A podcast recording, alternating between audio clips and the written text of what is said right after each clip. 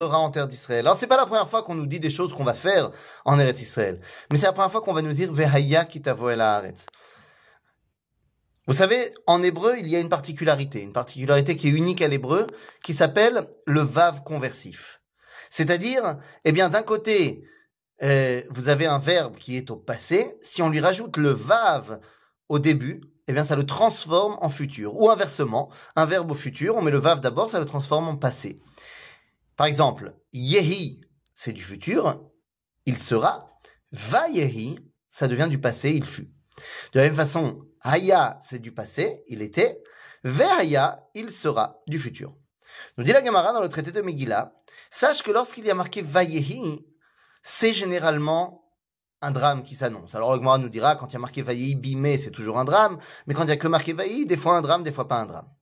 Mais lorsqu'il y a marqué Vehaya, c'est une joie.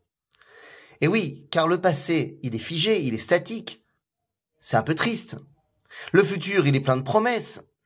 C'est l'espoir en marche. Donc lorsque tu prends un futur et que tu le figes dans le passé, c'est triste.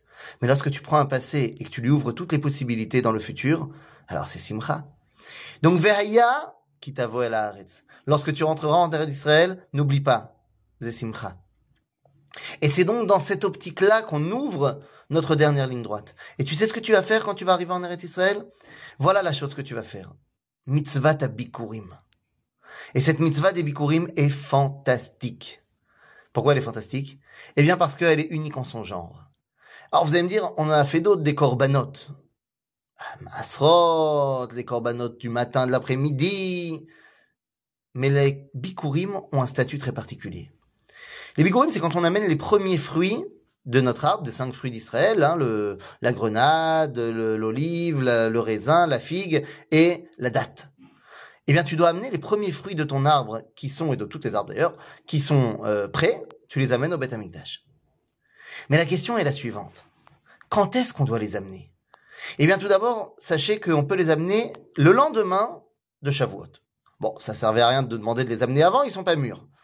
Et d'ailleurs, à Shavuot, ce ne sont pas tous mûrs. Ce n'est que les dates qui sont mûres à ce moment-là. Après, tu peux les amener jusque quand? Eh bien, tu peux les amener jusqu'à Hanouka.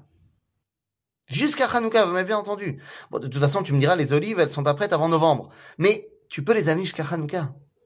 Et c'est pas qu'il y a une journée particulière. Alors évidemment, les gens avaient l'habitude à l'époque de s'organiser, de venir en groupe.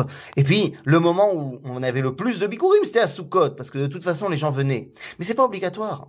Tu peux venir Stam aujourd'hui, parce que euh, tu avais quelque chose à faire à Jérusalem. Et tu viens au Beth Amikdash. C'est-à-dire que les bikurim, ça dure sept mois. C'est une fête qui dure sept mois. Tu peux y aller quand tu veux. Ça montre le lien avec Akadosh Baruch tout le temps. Pas des moments précis, mais sept mois, c'est la majorité de l'année, donc c'est tout le temps. Puis ça va au-delà de tout le temps. Les bikurim, c'est donc dans chaque champ. Dans chaque champ de chaque juif. N'oubliez pas qu'à l'époque, toute la société était agricole. Donc ça veut dire que qui va pouvoir participer à cette mitzvah-là? Tout le monde. D'ailleurs, vous savez, bikurim, ça ressemble à un autre mot qu'on connaît bien, bechor, l'aîné de la famille. Normalement, c'était les bechorot qui devaient servir au Beth Amikdash. C'est passé ce qui s'est passé, donc ça a été remplacé par les Kohanim. Mais la différence entre le Kohen, qui habite à des endroits bien spécifiques de Kohanim, et le Bechor qui habite partout, eh bien, c'est la dimension du partout et de chez chacun pour te lier à Kadosh Baruch Les Bikurim, c'est donc ça. Que tu peux te lier à Kadosh Baruch partout et tout le temps. Et c'est ça qui nous rend Bessimcha. De savoir que lorsque tu rentres en terre d'Israël, eh bien, tu as ce lien éternel et non limité dans l'espace. Tu es à chaque instant et à chaque endroit relié à Akadosh Baruch Et ça, les amis, eh bien, c'est la plus grande joie avec laquelle on pouvait commencer la journée. À bientôt, les amis.